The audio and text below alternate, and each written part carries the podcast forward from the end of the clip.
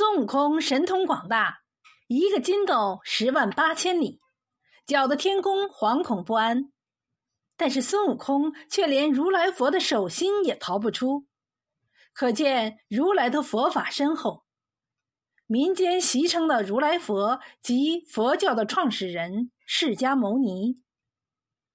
传说释迦牟尼是古印度著名王族甘蔗王的后裔。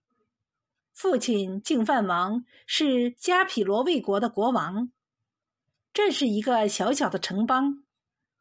净饭王的王后怀孕后，按当时的风俗回娘家分娩，路过蓝毗精园，生下了悉达多，即后来的释迦牟尼。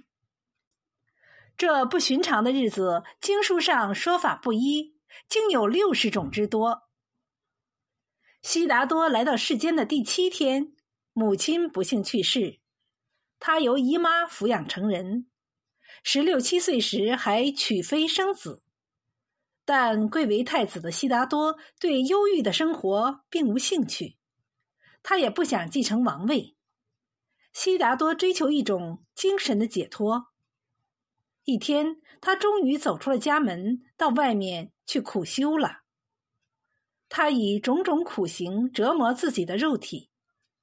六年过去了，悉达多并没有得到解脱，于是他抛弃苦行，另辟修行之路。他来到一棵人称智慧之树的菩提树下，结跏趺坐，进入禅定状态。经以七七四十九天的静思默想，他终于豁然开朗，觉悟成道。悟出了宇宙人生的本质，获得了解脱。此时，悉达多三十五岁。旧的悉达多太子已不复存在，佛教圣人释迦牟尼诞生。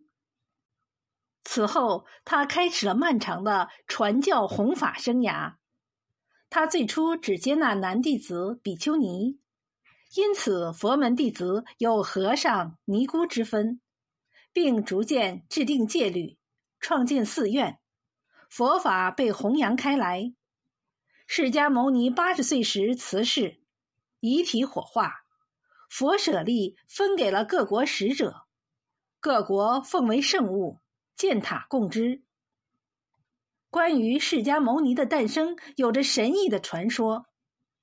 四月初八这一天，摩耶夫人在路上肚子疼了起来。赶忙到了蓝毗尼园，在那里，他从幼类生下了释迦牟尼。释迦牟尼一生出就能走路，东西南北各走七步，步步生莲花，还能开口说话，一手指天，一手指地，说：“天上天下，唯我独尊。”并且飞来一条大龙，为他喷洒香雨。沐浴佛身，此日为佛诞日，又叫浴佛节。每年这一天，佛寺都要大做法会，并以各种名香净水灌洗佛像和供养花卉。我国傣族的泼水节也是由浴佛发展而来。释迦牟尼宣称，人生就是苦，生老病死是苦。不得不跟所憎恶的在一起是苦，不得不与所喜爱的分离是苦，物质上和精神上得不到满足也是苦。人生的本质就是苦，人生所处的世界是苦。为什么会有苦呢？因为有生，生是苦的开端，生命就是受苦的实体。为什么要生来受苦呢？因为这是前世的业报。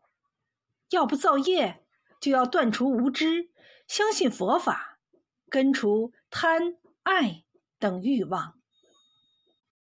释迦牟尼作为教祖，到处受到膜拜。每一次寺院都以大佛如来为中心正殿，称大雄宝殿。大雄是佛教教主的德号。是对他的道德法力的尊称。佛经说他不仅导人向善，而且能降服亡阴魔、烦恼魔及死魔等各种魔怪，德高望重。释迦牟尼的佛像有三种姿势：坐像、立像和卧像，以坐像居多。他的做法称家夫坐，简称家夫。夫指足背，也就是结家夫于左右骨上而坐。家夫即佛坐法，可分两种，一种是全家坐，即交结左右足背，加于左右骨上而坐，俗称双盘。双盘又有两种，先以右足压左骨，后以左足压右骨，称为降魔坐。禅宗僧人多采用这种做法，先以左足压右骨。后以右足压左骨，两足掌心仰于二骨之上，称为吉祥坐。密宗也称莲花坐。二是半家坐，即以一足压于另骨上，俗称单盘。密宗称为吉祥坐。大雄宝殿是如来佛结跏趺坐的姿势，通常有。左手横放左足上，名为定印，表示禅定；右手直身下垂，名为触地印，表示如来在出家成道前所做的各种牺牲，只有大地才能证明，因为这些都是在大地上做的事。这种造型称为成道相。另一种姿势是左手放在右足上。右手向上屈指做环形，称为说法印，表示正在说法，也就是说法相。如来佛的立像是左手下垂，右手屈臂向上伸，下垂叫与愿印，表示能满足众生的愿望；上身叫施无畏印，表示能解除众生的苦难。卧像是侧身做卧睡状，两腿直伸，左臂平放腿上，右臂弯曲托着头部。据说这是表现释迦牟尼临终前向弟子们嘱咐后事的情景。